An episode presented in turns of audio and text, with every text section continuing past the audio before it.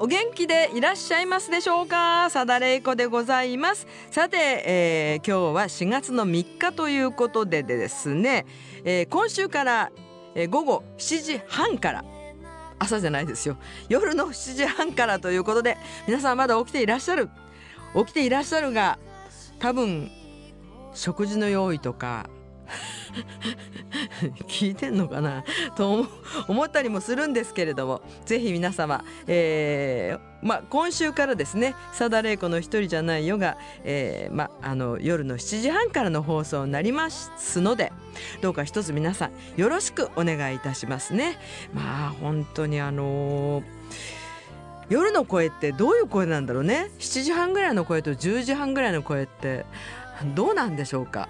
まあ変わりはしないんですけれど、えー4月の3日。まだ、えーあれですね。あのー春休み真っ最中かあるいはもう新しい生活を始めるためにですねいろんなことやってらっしゃる方いらっしゃると思いますけれども、まあ、そういう意味でですね、えーこの曲を、まあ、今週1曲目にお送りしたいと思っております。最後までお付き合いくださいね、えーこの方は長野県上田市の石平正樹さんのリクエスト曲です、えー皆さんに、まあ、これ夢を持つって今の時代すごく大変なことで夢を持てない人が多いんですよ。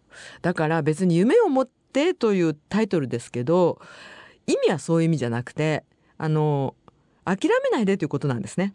あの何をやっていいかわからないという人がすごく多くてそれはあのまあ中学生とかあの高校生もそうなんですけどいや高校生も中学生も何やっていいかわからないっていうのは私たちの時代も一緒だったんですよ。正直言いますと。小学校から僕は絶対なんとかなるっていう人はそれは一人ぐらいいたかもしれないですけどでもほとんど何やっていいかわからないっていうのがあるので今あの夢を持とう夢を持とうってみんなが言い過ぎててちょっとねやっぱりうんどうなのかなと思いながらでもまあ私は「夢を持て」という曲をタイトルの曲を書いてしまったんですがでも諦めないってことです。まあそういうつもりで書いた曲です「サダレイコ夢を持て」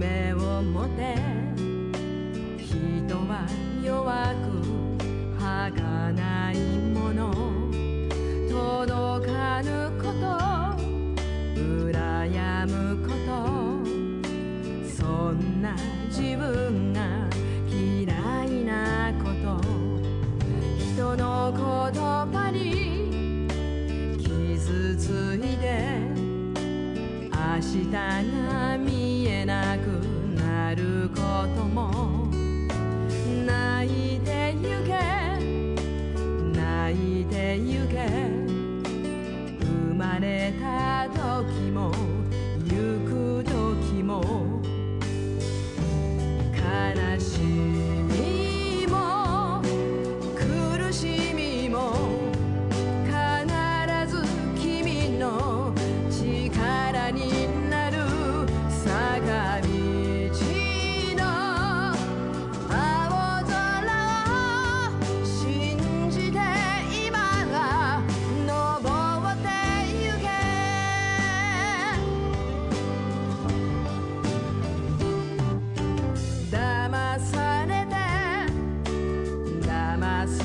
す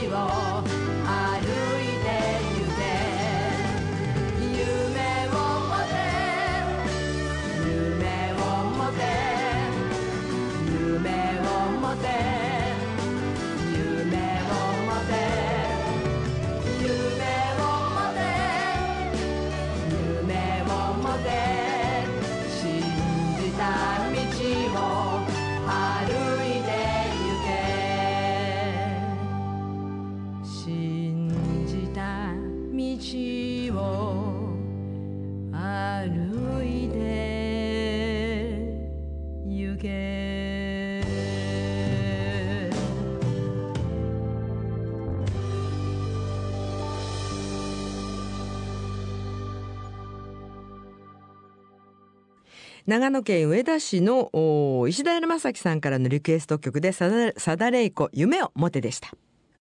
言うて今回。さあ言うて今回のコーナーですけれども先ほどのお石田山正樹さんが東京名古屋と、まあ、ひな祭りライブというのをですね何年ぶりなんですかね。もうもう忘れたぶりぐらいに、えーいつもはなまあ大体夏と冬というのがね自分のツアーのまあローテーションだったんですけれどそれ以外になんかそれ以外の時もなんか歌ってみたいなというふうに急に思い立ったもんですから東京と名古屋だけ、えーひな祭りライブをやらせていただいたんですね。それでまあ行けな行けなかったと。はいそれでまああのどんな曲歌ったのか気になりますとぜひとも聞かせてくださいコンサートの様子を。というのと同時にですね、えーこの方、えー対馬のたっつぁんからいただいております。対馬のたっつぁんは、えー名古屋のねえーまあ、コンサートにいらしてくださったんですが、えー、レイコさん数年ぶりの名古屋ひな祭りコンサートお疲れ様でしたという。ゲストに、まあ、メグとですね。めぐちゃんを迎えどんな曲が聴かせていただけるのかとても楽しみに出かけました。ゲストとしてステージに登場しためぐちゃんの緊張感は見ている我々からも手に取るように分かりましたがそうですかね。あの高音の歌声はとても素敵でした。ピアノの崎久保さんとの3人でのハーモニーも良かったです。あアンコールでのサークルゲームにも大感激。会場からは「ほう!」っていう声も上がっておりました。もちろんここまで来るまでには大変努力があったことでしょう。素晴らしいマル秘話素晴らしいかどうか分かりませんけどマル秘話もぜひご覧、えーご披露くださいという。まああのそうですね。やっぱりあのメグはうーとまあ普通の主婦でもうそうですね白鳥座解散はしてないんですけれど結局プロとしてやってなくなってもう何十年も経っていたのであの歌手って歌わないと喉がままあ喉が筋肉でできているのであの硬くなるんですよね。うん、だからその硬くなるっていうことは結局歌を歌うのに結構きついというかまあこれカラオケでね ガンガン歌ってる人はまた別の話でしょうけど、まあ、どういう形で歌ってるのかわからないですが、まあ、だからそういう意味であのうーんとリハーサルもねやったんですけれどもねやっぱりちょっとドキドキししましたですね。本当に。ああ大丈夫かな。というのもあの私が、えー、メグにこの曲を聴きたいと言ってリクエストをしてしまったんですよ。それはメグのボーカル曲で静かな曲でピアノ一本の曲でまあ私もギター弾いたのもありましたけれどもで「彼女は」っていう曲とそれからえっ、ともう一つはですね「彼女は」という曲となんだっけな「心届かぬままに」じゃなくて、えー、と2曲だけあターミナルだターミナルというメグのあのーもうボーカルの曲をですね2曲だけ私がリクエストしたんですよ。でそれを聴きたいって言うんで彼女一人で歌わなきゃいけないのでリハーサルの時にはですね本当ドキドキしたんですけどでも本番になったらきっとアドレナリンが出るから多分絶対うううまくいくと思ってたんですね。うんうん、そういう意味ではあの、まあ、本番はどんどん、まあ、本人も慣れていって東京よりは名古屋の方がひょっとしたら良かったのかも分かりませんけど東京もそんなに悪くはなかったですもう本当に一生懸命ね練習してくれて、えーカラオケもちゃんと作って渡してちゃんとうちでね歌歌うんだよとかって練習してもらってですね、えーだからまあ彼女はとても努力しました。そしてあとはピアノの崎久保さんと私がコーラスを取るというので これも結構あの努力しました。崎久保さんが結構努力してくれましたですね。あのハーモニーってやっぱ面白いなと思いましたですね。うん、だからまあメグとはねこれからもまあやってまあ要するに白鳥座の中でもボーカル2人でしたからまあボーカル2人いると結構強いなっていうふうにちょっと思いましたでした。はい。というわけでですね、えーこの、まあ、メグをゲストに迎えましてはい、えー行行いました。ひな祭りライブ。まあまたぜひですねいろんなところでやってみたいと思っております。言うて今回はですねそうですねまあ、石平正樹さん、ね、あなたがどうだったんですかって言ってくださったので、あなたに栃木放送のグッズをお送りいたします。以上、ゆうて今回のコーナーでした。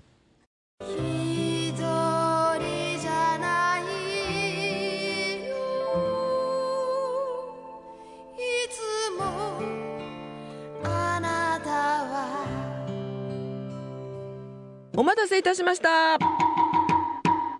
えー、ごじゃっぺ川柳の時間です。ということでですね、えー、4月のお題が美容室お風呂新生活になっております。美容室お風呂新生活。なんかみんな通じるところがありますな。綺麗になるという意味で。はい、えー、そうなんですね。そして5月のお題がもう決まりました。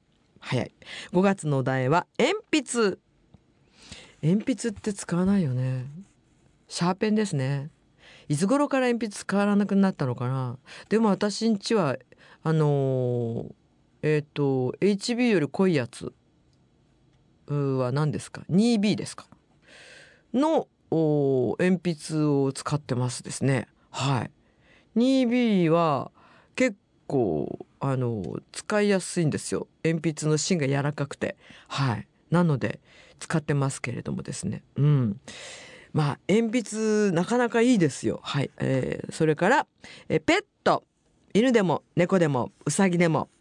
何でも結構です。ペット。そして子供。子供の日がございます。5月はですね子供あのそういうことで皆さん5月のお題は鉛筆ペット子供でございます。そして4月のお題美容室お風呂新生活でいただいております。まずはこの方は仙台の長友玲子さんからいただいております。いつもねおはがきでありがとうございます。えーと美容室です。はいいらっしゃい。数年後やっと見つけたお気に入り。うん見つけたのは昨年の1月にオープンしたばかりのお店で私が必死で探していた頃はまだなかった、えー、車の運転ができない私の場合は雨の日でも行ける場所が条件。はあなるほどね。近くにあった方がいいよね、えー、街中に住んでいた頃は近所の美容室が定番のお店、えー、20代から通い続けていてほとんど他の店に行くこともなく暮らしてました。郊外に引っ越しした後今までの美容室は遠すぎるのであちこち探す日々。あれ探すってどうやって探すんだろう？行って切ってもらってダメだ！とかっていう そいやそれはないだろうね。どうなんですかね？昨年の春ようやくこの先もうずっとこの人たちのお店にしようと自然に思える美容室に出会いました。5年間の必死の美容室探しは大変でした。えー、探すのをやめたら見つかりました。あ探すのをやめると見つかるっていうのは結構あるもんでございますね。美容室私はね変えてないな。美容室を変えてないというよりもあのー、いわゆるだからカットする方がを変えてないというだけでですからその方が動くとどんどんいろんなところに動くっていうのがありますね。はい、えー、そういう意味ではや数年をやって見つけたお気にでも私ひょっとしてあの年取って長崎に帰ったら長崎でやっぱ美容室ねあなんか、まあ、探さなきゃいけないのかなってふと今思ってしまいましたね。そうしてこの方は、えー、ラジオネームまさかさんから頂いており同じく美容室です。はいいらっしゃい。進学し背伸びし向かう美容室。高校進学と同時に理容室から集まりあのバーバーですね。はい。理容室からファッションを意識して美容室に向かったのを今でも懐かしく思い出します。4月は。しかし理容室も気さくで、えー、髭剃りなどのサービスに低料金と負けてはいませんよね。最近あの髭剃りのできる人が少なくなったらしいですよ。はい。どっかで聞いた話なんですけれどあの髭剃りというのはこうあの顔に当たるのでつまりあの非常に危ない、えー、カミソリの面が当たるのでこれはあの免許がとても厳しいそうなんですよ。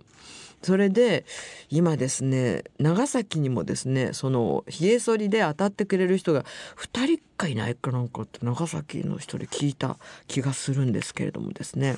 あのこれは女性にもすごくいいそうですよ。はい、えー、なので、えー、まあひげ剃りじゃないですけどですね。あのいわゆる、まあ、産毛剃りというのはすごくいいんではないかなと思うんですけど。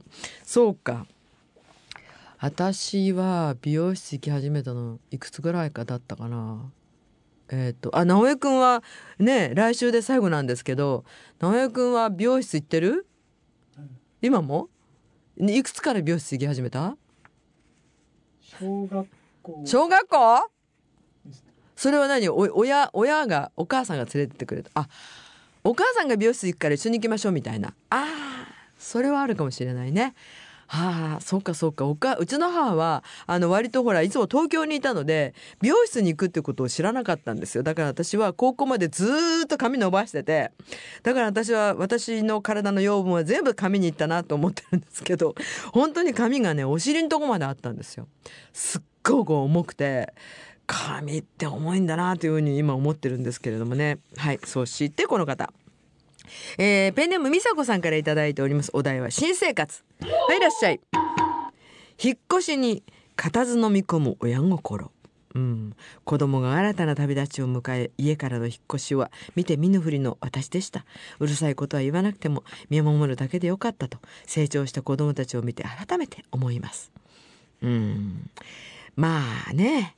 ずっとうちにいるわけにはいかないですからね。子供は必ず、えー家を出ます。実家を出ることになるんでございますけど。私も実家を出たのは30過ぎてからですわ。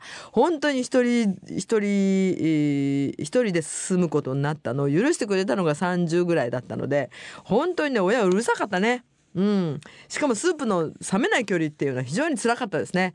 本当に。まあでもそういう意味ではそうですね。あの遠いところに行ってしまう子どもたちの心配をせずにいられない親御さんの気持ちはすごくよくわかりますね。はい、えー、さてですね。それではうんとそうだな。えーペンネームみさこさんに差し上げましょうかね。はい。えー、ま栃木放送のクリアファイルにサインさせていただきましてお送りいたしますのでお待ちくださいね。あのーまあ本当にまあ子供がね本当旅立つって本当辛いよね。確かにね。私のあのいとこもですねもうほとんどみんな旅立ってますけれども福岡行くだけでもね大泣きしてましたですからね。隣福岡って2時間で行けるとこなんですけど大泣きしてましたですからはい。もう電話で喋っただけでも泣いてましたですからね。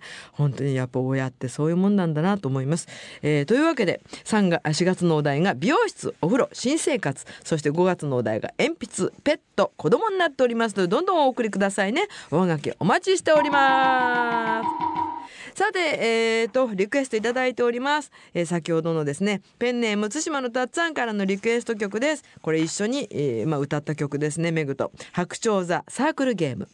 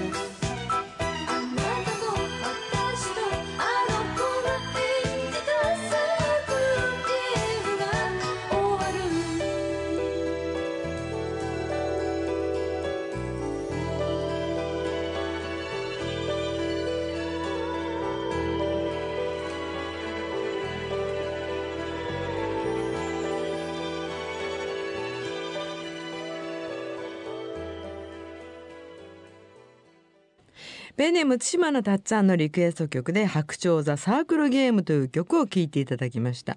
えまあこれはあのレコーディングの時の曲なんですけれどもレコーディングした曲なんですけれどもあのーライブの時にはですね私がベタハモなんですよ。でしかもですねベタハモなのに、えー一人で歌えないというすごい不思議なハモリで だからメグがいないとおハモれないというそういう非常に不思議な曲ですね。一人でじゃあここの自分のパートだけ歌ってみてって言言われるとすっごいできないんですよね。これ不思議なもんですよね。本当。さて、えー、とまだ時間がありますのでですね、メールを読ませていただきましょう。ラジオネームまさかさん。そうでしたか。何が？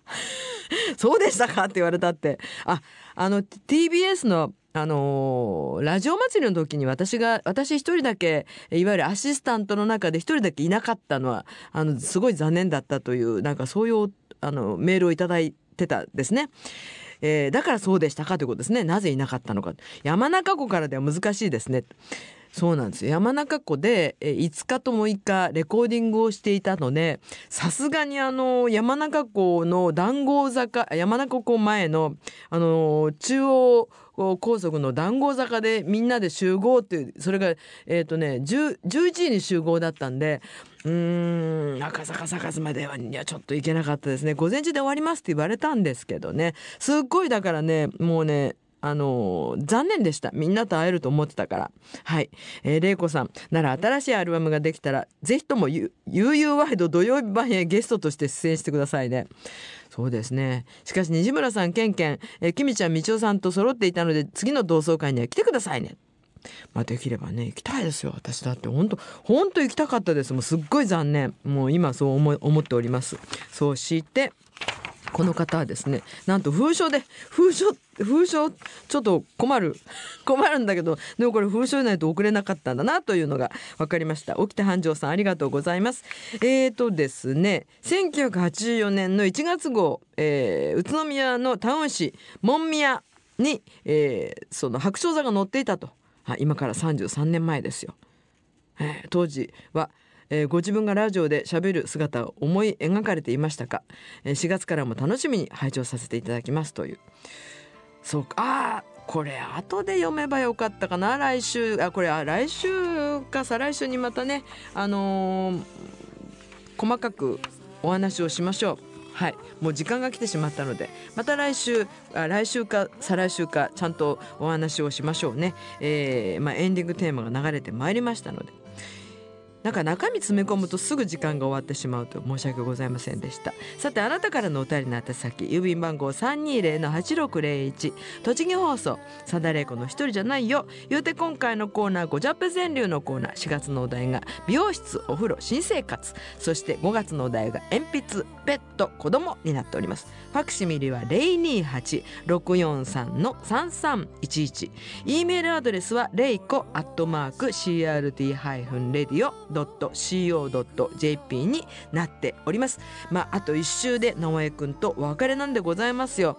直江くんも新生活を始めるということで、えー皆さんエールを送っていただきたいと思っておりますけれどもですね、えーというわけでまた来週元気でお会いいたしましょう。さだれいこでした。